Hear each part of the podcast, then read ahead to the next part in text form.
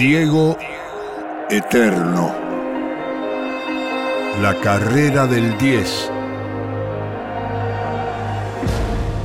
Mayo de 1981. Soñar con la democracia a través de la radio y el relato de Víctor Hugo.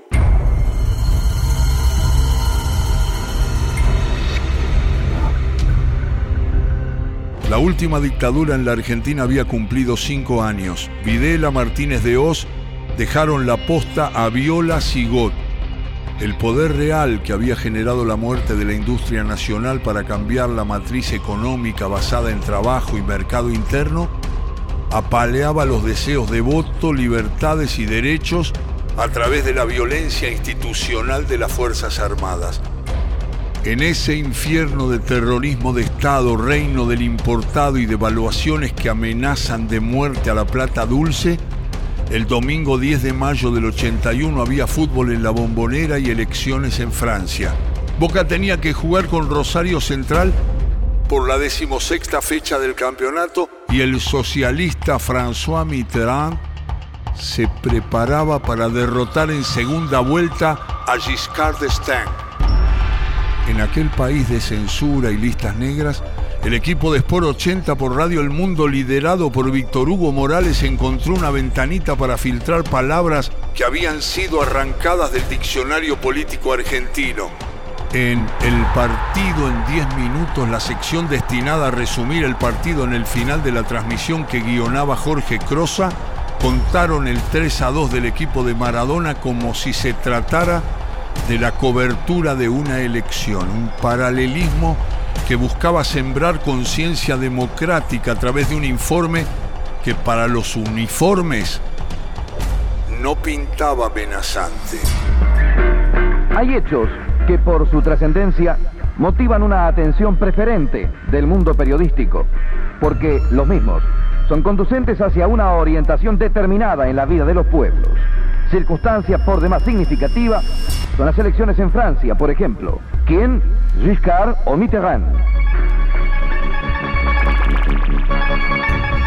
Y estamos en la primera vuelta recién. Usted dirá, pero ¿cómo?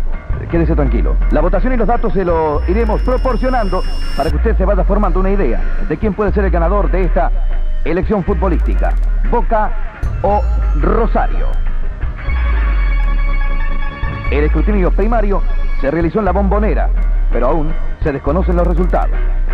En este caso tenemos un maestro de ceremonias de lujo para informarnos, Víctor Hugo Morales. Cinco goles en el segundo tiempo y un partido definido por Diego a dos minutos del final. Carlos Morete abrió el marcador para el local a los 54 minutos. Tiro libre para el Geneise en tres cuartos sobre el lateral izquierdo de su avance cabezazo de Maradona en la puerta del área chica. Carnevali dio rebote y la pelota le quedó servida al Puma Morete para definir en el segundo palo. A los 58 empató Edgardo Bausa de penal. Falta de Alves sobre Orte cuando el Pampa ingresaba al área grande. Con la cara interna de su botín derecho, el patón la puso contra el palo izquierdo de Rodríguez mientras la Pantera elegía el otro poste. Abel Alves de cabeza a 15 minutos del final. Tiro libre para Boca centímetros del cuadro grande. Desde la derecha centro pasado de Pasucci y el lateral Geneise se elevó libre de marca para adelantar otra vez al local en el marcador. Golazo de palma de tiro libre a los 80. El negro la acarició a centímetros de la media luna. Superó a la barrera de seis hombres y la clavó en el ángulo superior izquierdo de Rodríguez. Maradona desde los 12 pasos, desborde del 10 por la derecha y cuando buscaba el área lo derribaron. Vigliano no dudó en pitar, pero todo central protestó convencido que la falta fue afuera del cuadro grande.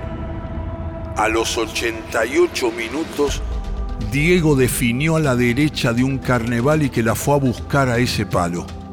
Con esta victoria y cuando aún el Genei se tenía que enfrentar a Racing por la última fecha de la primera rueda, Boca ganó la primera rueda de un torneo que finalmente sería suyo. Boca 3, Rosario Central 2. Boca formó con Carlos Alberto Rodríguez en el arco, Alves después Pasucci, Mouso Ruggeri y Córdoba, Abel Alves Krasowski y Diego Maradona, Ramoa, Carlos Manuel Moretti Perotti con la dirección técnica de Silvio Marzolini. Rosario Central, Carnevali, Chelmeti, Cuchen, Bausa y Riquelme. Gaitán, Esperandío y Vacas, Chazarreta, después Palma, Orte y Marchetti, después Malador. El director técnico Ángel Tulio Sof. Los goles, primero Morete a los 9, a los 13 Bausa de penal, a los 30 Abel Alves, a los 35 Palma y a los 43 Diego Armando Maradona de penal. El árbitro fue Jorge Vigliano y se recaudaron 352 millones 282 mil pesos.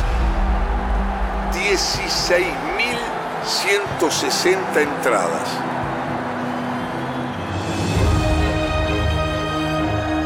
Diego Eterno. La carrera del 10.